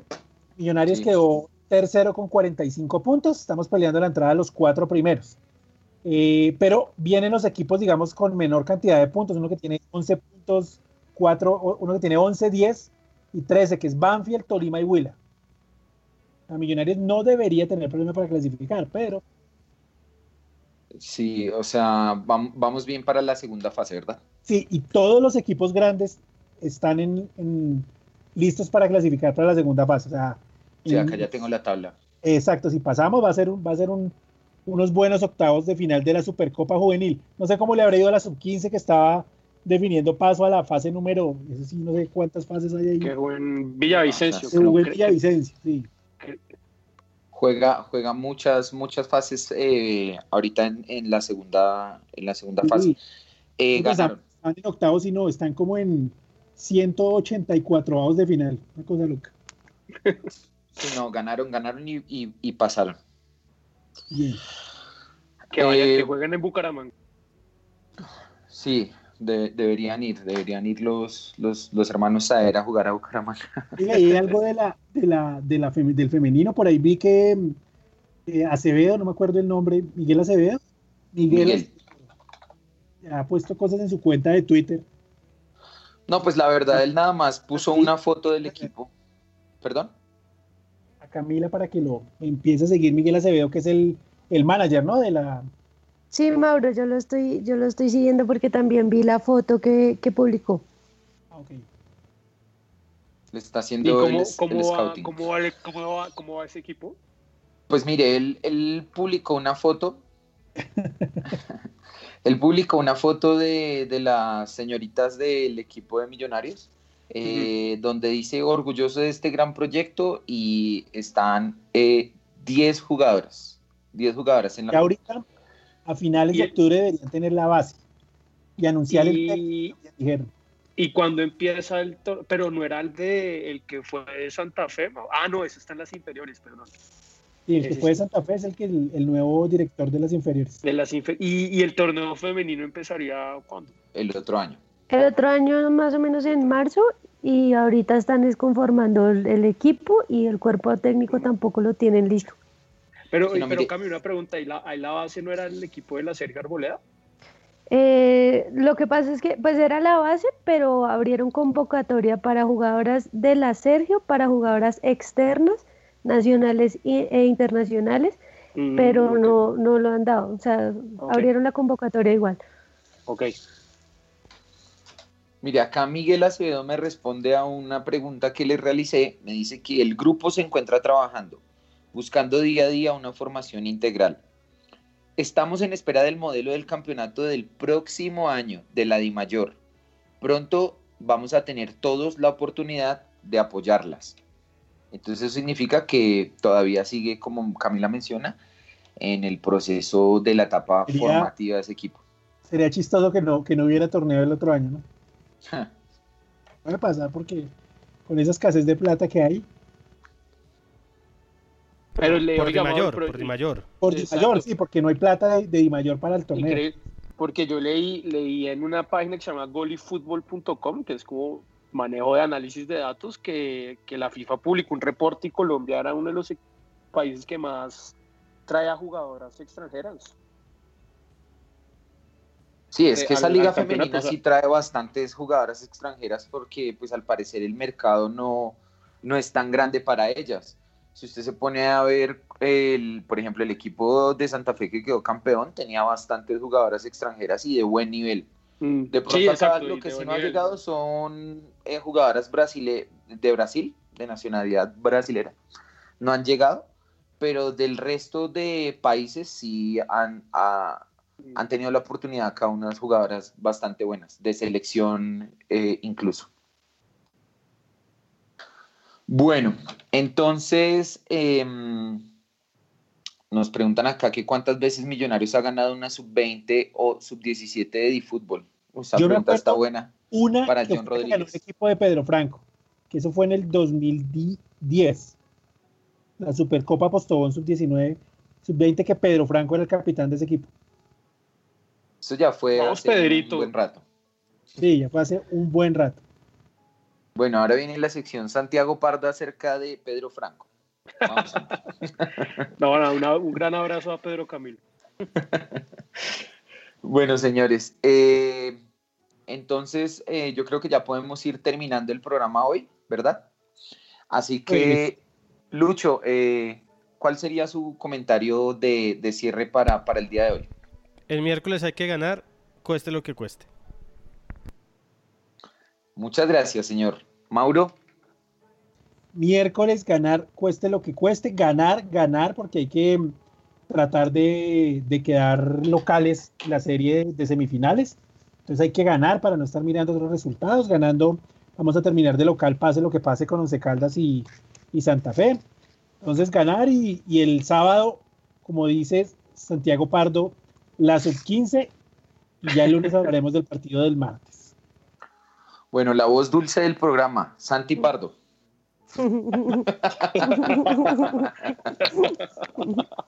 El director, un saludo a la gente desde el DANE. Eh, no, yo creo que yo, yo creo que yo imploro, le voy a aprender una vela a la Constitución del 91 hoy mismo para que por favor, por favor, los, la dupla de centrales que escoja el profe ruso tenga un partido impecable el miércoles. Concentración, tranquilidad, tenemos como, no hay que confiarnos por el, por el rival, pero por favor que tengamos una semana donde no tengamos que hablar de los errores de los centrales, por favor.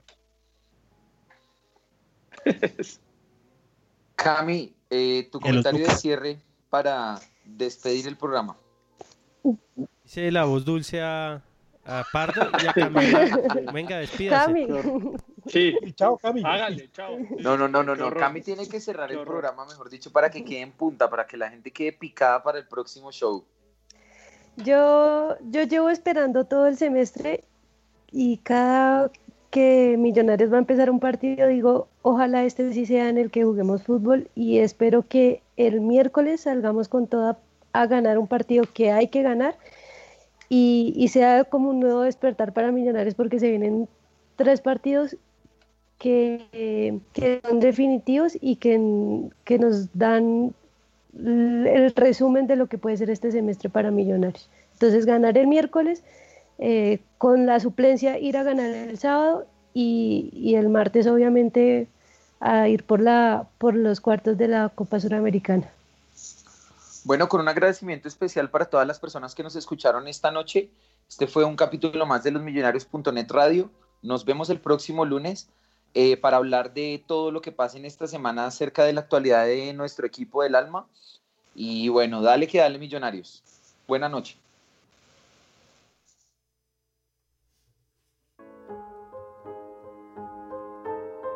Nada es más importante que tu familia, así que ¿no se merecen lo mejor? Eggland's Best te brinda un mejor sabor y nutrición. En comparación con los huevos ordinarios, Eggland's Best te ofrece 10 veces más vitamina E, 25% menos de grasa saturada y 6 veces más vitamina D, junto con ese sabor delicioso y fresco de granja que a ti y a tu familia les encanta. Todos queremos lo mejor para nuestras familias, entonces, ¿por qué no los mejores huevos? Porque la manera en que tú cuidas a tu familia no tiene nada de ordinario, solo Eggland's Best. Mejor sabor, mejor nutrición, mejores huevos. Nada es más importante que tu familia, así que ¿no se merecen lo mejor? Egglands Best te brinda un mejor sabor y nutrición. En comparación con los huevos ordinarios, Egglands Best te ofrece 10 veces más vitamina E, 25% menos de grasa saturada y 6 veces más vitamina D, junto con ese sabor delicioso y fresco de granja que a ti y a tu familia les encanta. Todos queremos lo mejor para nuestras familias, entonces, ¿por qué no los mejores huevos? Porque la manera en que tú cuidas a tu familia no tiene nada de ordinario, solo Egglands Best. Mejor sabor, mejor nutrición, mejores huevos.